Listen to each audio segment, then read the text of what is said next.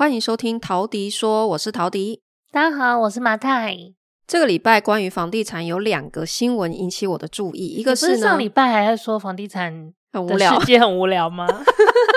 然后这礼拜马上就有新闻引起我注意，一个是呢，我们现在的老屋三十年以上老房子的比例呢，台北市已经高达百分之八十六了。我真的太吃惊了，因为我之前看到的数据是说百分之七十，现在最新统计已经到百分之八十六嘞。百分之八十六以上的台北市的房子都是三十年以上的老公寓，那超过四十年的是百分之五十哦。所以在台北市，你根本不需要讨论你喜欢老房子还是新房子这个问题，这根本是 伪命题。这只有你的预算的问题，所以每次人家在问说你是新房派还是老房派，我是买得到派。什么东西？你是 你说太累？你现在开始在胡言乱语。我只要买得到，我觉得都 OK。先 PS 一下，我们现在录音的时间是晚上十一点，这已经远远超过马太平常睡觉的时间了，所以他现在开始有点神志不清、胡言乱语。你刚刚说什么派？我是买得到派。只要买得到，那有什么买什么啊。好啦，我我你这样子看这个数据，你会发现说，你真的在台北市，你想要买全新的房子就没得选呐，只剩下百分之十四哎。然后我觉得更悲伤的是，你要把两则新闻串在一起看，就是当你就是成功的成为那个剩下百分之十四，你成为一个可以买新房子的人的时候，你以为你就走上了康庄大道，其实不然。因为 因为又有第二条新闻，就是最近又有一个大安区出现了烂尾楼事件，也是一个都更案。然后呢，因为建商资金周转不灵，宣告倒闭，所以这个房子就盖不下去了。这个是今年的第三起，对。那今年的第一起跟第二起其实同一个开发商，嗯，同一个建商。然后呢，现在是第二个建商出现了，但是他们都有一个呃同质性，就是说都是很小很小的建商。可这不就是 我怎么觉得我们我们现在是时光倒流了吗？我们一年前的大约这个时候，好像也在讨论类似的话题。这为什么我现在看这个又要聊？就是。我其实就是去年的时候就已经讲过，其实包括我的书里面也有写。嗯，我觉得烂尾楼的情况，台北市是会比其他地方要更严重的。原因在于，就是因为台北市的地块都非常小嘛，然后呃，大建商其实是看不上，因为他要花太大的力气去说服这些你要作为老都根，对他们来讲太没有就是。经济效益了，以时间成本来讲太高了，所以他们宁愿去别的地方，去中南部直接找够大的速地，这样子还比较快，投资报酬率比较高。那所以会在台北做危老都跟案的，通常都是很小的建商，甚至很多是一案建商。然后他们有可能是本身是做代销，或者是本身是做营造业起家的，然后就捡起来做这样子。好，那。所以，其实我去年就有提醒大家说，如果你在台北市，就是你是要买新房子的话，尤其是预售屋，那你就是真的真的哈，其实就是冒很大的风险。其实，因为伴随着这个新闻，下面就会有一些房产专家，然后给出来的建议就是说，哦，为了要避开这一种就是都更，然后地理位置非常好，可是却。呃，有很高的财务风险的建案，请大家避开一案建商或者是新建商。嗯，那这个这样子的建议在台北市，我觉得就参考价值就相对比较低一点。基本上你就是避不开啊，避不开欸，真的避不开啊。然后、哦、大家也不要觉得说，你看台北市现在一平单价全部破百万，可是。就很贵的房子，却不代表你有保障诶。你就是一个金额这么高的交易的商品，结果最后房子还是盖不成。那就是这也是为什么在台北市买房子，因为我自己是新房派，嗯，好，那呃，所以我也是就是很不避讳跟大家讲，我自己的标准是超过二十五年的房子，我现在也是不敢买，因为我之前有买过一间四十几年老公寓的经验，我真的怕到了。就算是台北市的房子，就算它是呃已经在一个土地相对比较值钱的地方，可是我真的不想再再买老房子。所以你说，如果我考虑自住，我依然是宁愿我要买新房子。可是你看，就台北市的房价又贵成这样，然后新的这种预售屋又这么没有保障，所以你就真的买不下去。呃，我其实记得我们上礼拜啊，在讨论那个买房政策的时候啊，嗯，我们其实结论其实有跟大家聊到，就是这是一直以来我们的观观点啦，就是其实房地产它说穿了是一个金融商品，嗯，那。呃，为什么今年我们会在去年的这个时间点就会预测说今年的小建商会非常的难过？其实也是因为我们从去年我们就看到了，不管是国际的市场或是国内的金融环境，都进入了一个升息的循环。嗯，就是对于我们看到升息循环，我们想的可能是哦，我们自己申请贷款，我们的利息会变重，这是我们的想法。嗯，可实际上真的影响更大的是企业端。这些建商他们扛的贷款比你更多更多，都是动不动就是数十亿上百亿。对，所以那个升息其实即使是一码半码，对他们来说影响，对他们的现金流影响都很大。嗯。那为什么去年我们就会做出预测，说今年一定会有一些小建商扛不住？一方面是升息循环的问题，二方面其实是我们都知道，目前在台湾面临的比较大面积的通膨都是。输入性通膨，也就是它是呃，我们的原材料在进口的时候就面临了很大的的的的涨价。嗯，嗯，那这一些小规模的建商，它其实又因为它本身它规模比较小，然后它可能也比较年轻，所以它在这个市场上本来经验就没有那么久，然后他的资金又比较少，他可能不像一些大建商，他可能每一年就已经有谈好固定的。比方说，他们的一些原料的采购，甚至于很多建商一定都是有做期货的操作。他们对于他们原料，包括钢筋啊、水泥这些材料，他们其实是有更好的预算的掌握能力的。嗯。但小型建商相对来说，他们这样子的控制力，他们在市场上的议价权会比较低一点。没错。所以他们今年其实面临的呃原物料波动，还有人工。波动的成本也更高，因为他们可能在抢人工这一块也会抢输大建商，所以他们的案子就会变得要放比较久，他可能真的会出现空窗找不到人的状况。嗯。那这也是为什么他们今年的呃经营的风险其实是高很多的。那也是在这样的环境之下，我们会去预测说，台北市有很多都更案都是小建商来做的。嗯。那他们本身。不管是他们的财务条件也好，还是他们的呃原材料、人力的取得条件也好，他们的挑战更大，所以很有可能他们就会面临不管是所谓的烂尾楼，或者是出现跳票状况。但其实台湾其实蛮少有真的很烂尾的状态啦，大部分就是停工，然后还是透过法拍或者其他的方式，会让呃会有其他的建商继续接手，把案子继续把它做完。毕竟。台湾的政府蛮在意舆论的压力的，我觉得是啊，就是、嗯、就是你你发生这种事情的时候，然后政府我觉得它相较于其他的一些国家是确实会更积极的去介入来协助，就是呃就是这些产权人的权益啦，对啊，就是消费者的权益。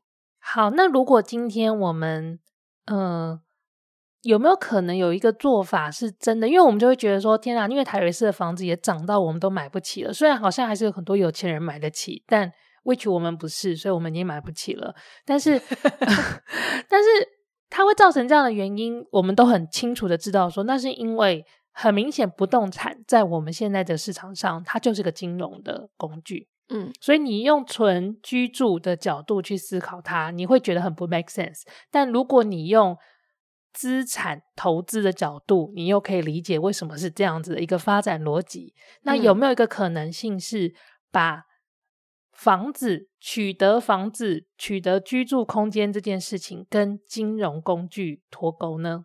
嗯，那的确就是等一下，我想先补充一下，因为呃，你提到两次房子是金融商品，我不知道我们的听众里面有没有人对于这样的说法是会反感的。就是呃，也许你听完接下来这半集，可能会有一点点改观，可是也可能不会改观。那如果你觉得你非常厌恶这种说法的话，你也可以不要听我们的节目。是你累了吗？两个人都开始胡言乱语。你知道为什么我这样讲？是因为呃，我有时候也会收听其他有台的节目，嗯，然后也有其他的那个讲房地产的节目，嗯，我就有听到说，他们好像就是要不停的为了呃房子是金融商品这样的论点道歉。哈，对，就是这句话好像没有办法名正言顺的讲。然后如果有他们的听众留言。骂这样子的观点，然后他们就要很委婉的尝试去解释。所以，如果照他们逻辑，黄小玉也不能是金融商品了。你你先不要扯其他，就是，就是他们就说那是粮食，粮食怎么可以是金融商品？对，所以我没有要 defend 的意思，我就是摆明告诉大家，房子。在台湾，至少它的这个整体的环境里面，它就是金融商品。如果你不认同的话，你从此你就可以不要听我的节目。好，继续。好凶哦，好派，好派。好，那有，但是有没有一些做法是可以把这个属性拿掉的？就是我今天买房子就是为了住。嗯、对，好，我们有讨论一个解套。那我就在想说，因为刚好。我最近也被人家问一个问题，因为我去上其他 podcast 节目，然后他们就问说，很多人在说少子化，嗯，好，那如果担心少子化，是不是会觉得说，我们房价在未来有可能崩跌？嗯，它开始变成一个不值钱的东西。那我怎么看这这件事？嗯，好，那我就想要反问一个问题，就是说，你今天说你想要买房，好。那如果你是为了说我想要有一个家，我是为了要实现自己呃有一个居住空间，解决居住问题，那我就问你：你如果房子作为自住没有要卖，房子涨还是跌，到底跟你有什么关系？丢不丢？就是今天如果你没有抱持着房子，你是将来要卖，而且你还要赚钱的话，你为什么会担心房子跌价？而这些人就非常的适合买地上权的产品，对，所以你这边公布答案就是，你觉得说另外一个解套的方式方式就是说地上权的产品，嗯，如果你今天就是认为说，呃，我今天没有要把房子当金融商品，我单纯是想要解决自己的居住问题，然后你又觉得跟房东租房子很委屈，你不想要被赶来赶去，好，那是不是听起来地上权是一个非常适合你的产品？嗯，因为你没有打算要 own 所谓的产权交易的这个获利嘛，然后你也没有把想要把它传给你的子孙的。对，念头，你就是因为地上权一个什么什么样的东西，就是你呃，你有房子的使用权或者是所有权，可是你没有土地，好，你没有土地的产权，然后呢，他就是给你这个房子的使用权或是所有权，可能是二十年到六十年，台湾是这样子的，二十年也太短了吧？可是我们不是有看到好像有推二十年的吗？还是我看错？你看错了吧？哦，四十到六十年是不是？我目前看到在台湾最短的四十年。对，好，那四十年或六十年好了。那呃，所以就是到期之后，这个房子就是会会怎么样？会收回去？其实我们可以观察那个高雄的嗯状况，因为高雄我们之前不是看过一批，它都是一、嗯、一栋一栋小透天，嗯，然后全部都地上权，嗯。但是他们应该已经三十几年了，所以我不是很确定他们，嗯、他们好像是五十年的产权，所以他们到底五十年到期之后那一区会怎么样？我记得应该是在盐城吧。其实地上权这个东西，你就讲大家都知道，中国，中国就是、嗯、呃土地就是共有的嘛，但是土地是国家的，但是因为中国的政策它是有展延。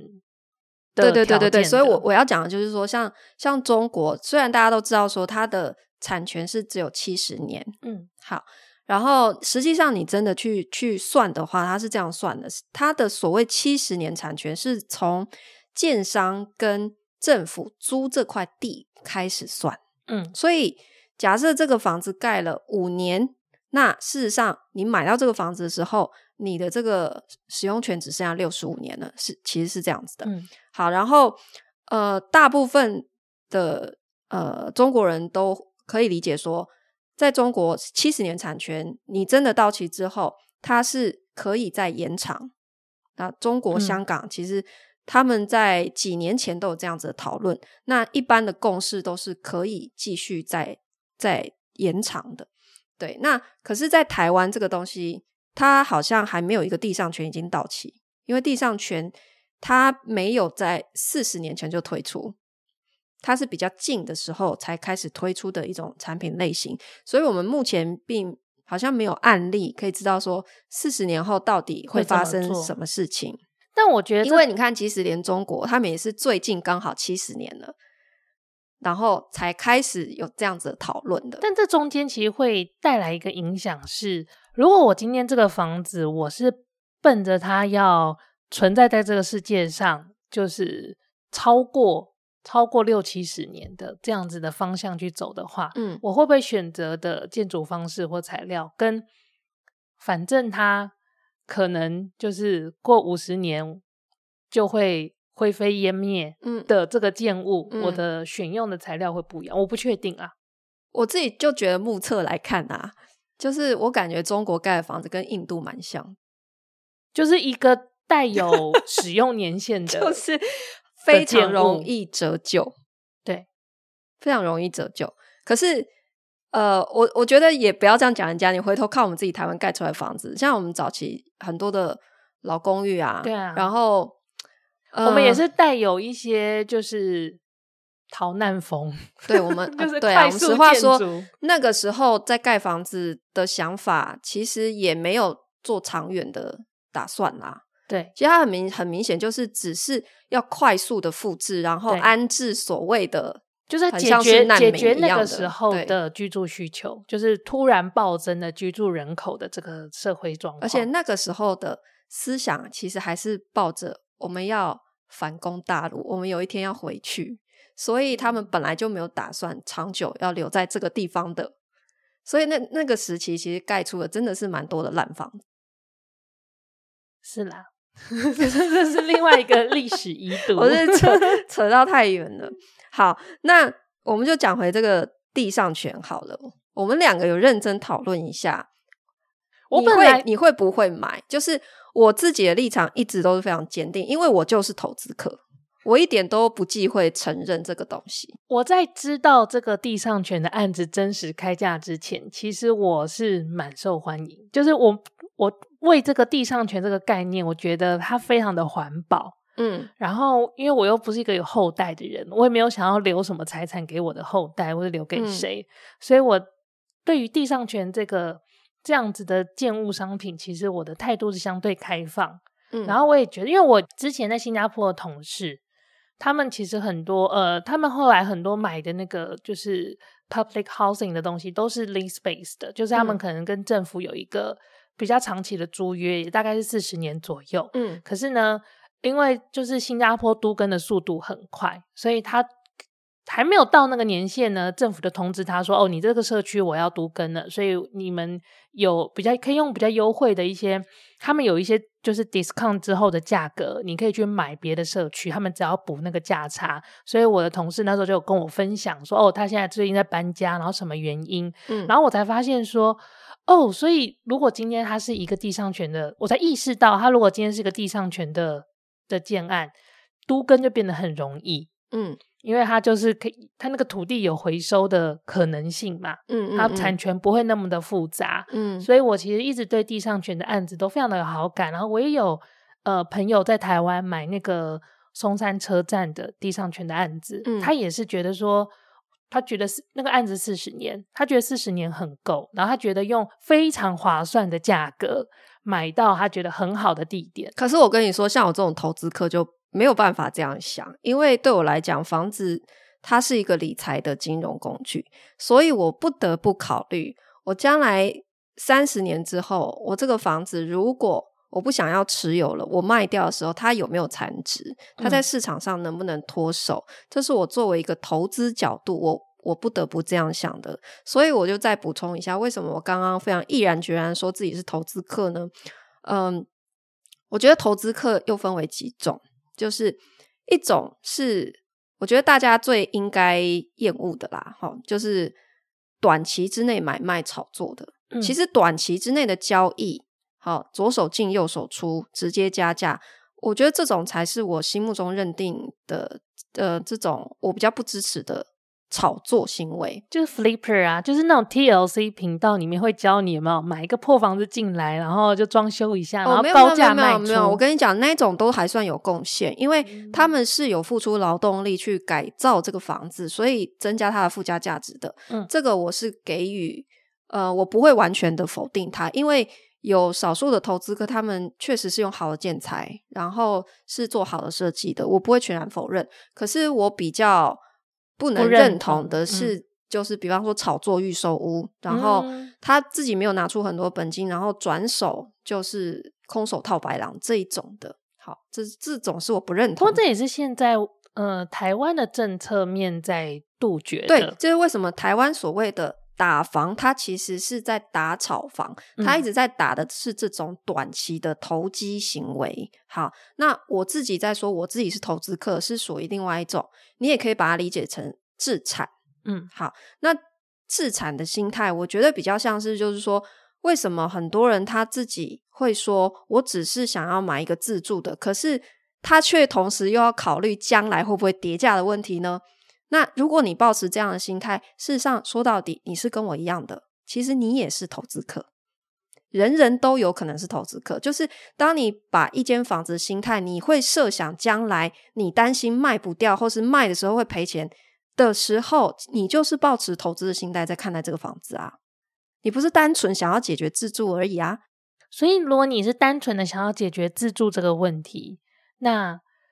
如果这样子的比例的人在上升的话，大家应该要更能够接受地上权这样的上。那很显然，在台湾为什么现在地上权的产品没有很受到追捧？很明显，大家其实有一个共识嘛。就是大家其实对于房产都有投资的心态啊，但我个人是觉得这个商品设计我没有那么满意，因为我刚刚也是一开始我是觉得，哎，如果今天这个地上权的商品就卖我个四十年好了，四十年我觉得也够了，嗯，然后它真的够便宜。的话，我是会考虑的，但是因为我刚刚查了一个，偏偏掐指一算，哦，也没有便宜到哪里去呢。对，因为我刚刚查了一个，在那个因为你看了一个那边的案子，你就是看了一个天龙国中天龙国的案子啊，它是在大安区永康街那一带，对，永康街那一带的一个案子。永康街那一带现在全新的房子开价大概是落在一百八，对，然后因为 Tody 就说。哦，那他应该是打七折，所以大概是一百二十六。我就说一百二十六，谁要买啊？绝对不可能。结果我就上网去查，嗯、那个案子就是开一百二到一百三之间。看我算是不是超准？一对地上权一般理解就是它会是市价六到七折嘛。然后如果是六折是，对，可是你算完，你发现还是要一百多万，一百二十几万。然后你又改口说这样我不要买。对，就是。呀、yeah，我觉得那价差不够，所以你心目中认为的地上权多少钱你可以接受？我本人是觉得，因为那个那个永康街那个案子是基泰大安，这个案子它是六十年的地上权，嗯，我觉得六十年是一个非常尴尬的，就是一辈子好像又太长，就你，自己住也可能不会想要住到然后两辈子又太短，对。所以，所以他就是因为是你自己住三十年，你下一代再住三十年，他就是卡了一个六十年，所以它的价格也下不来。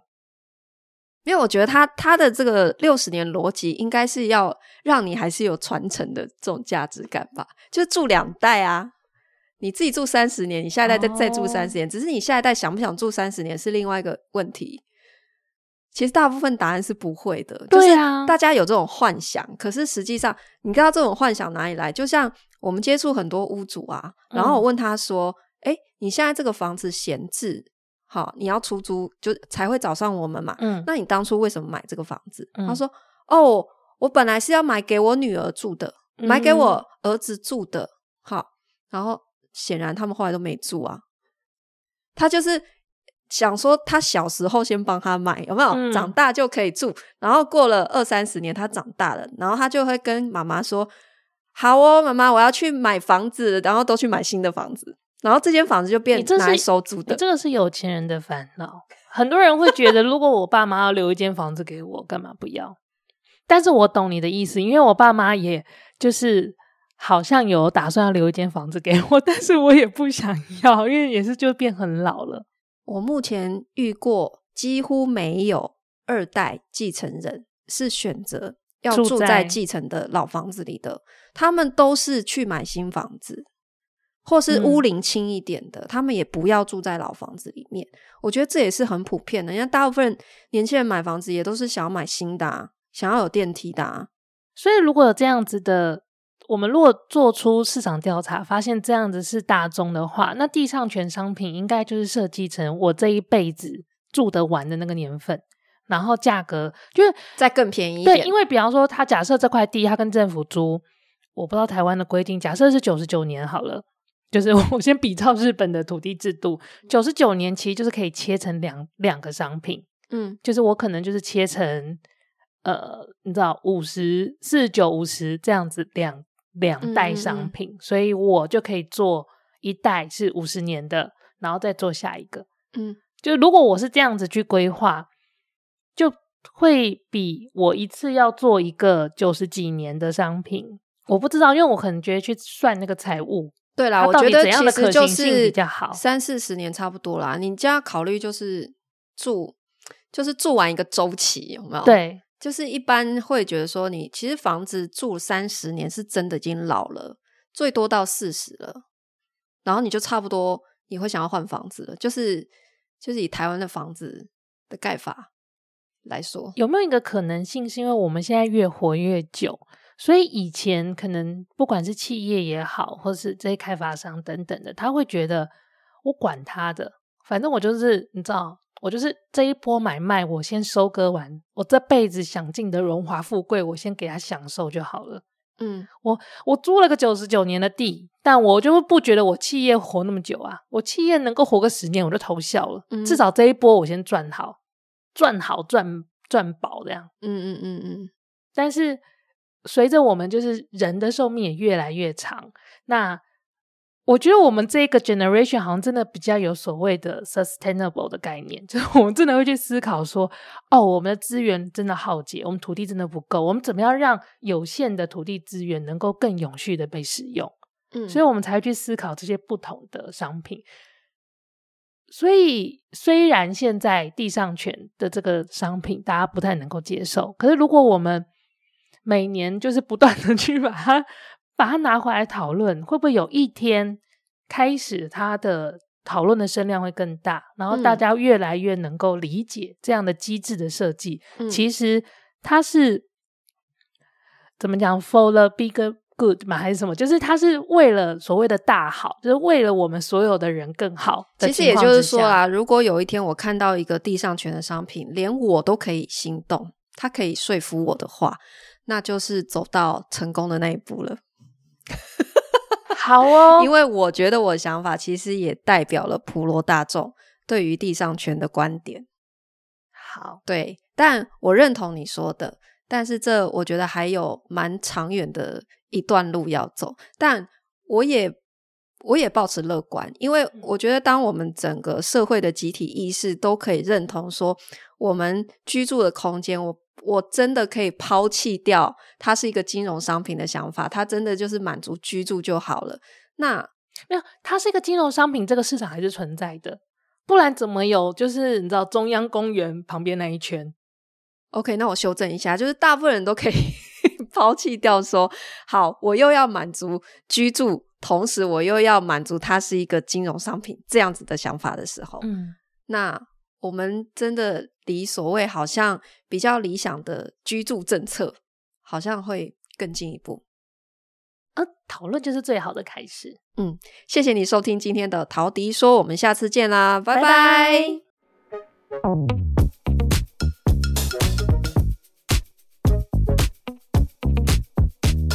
Música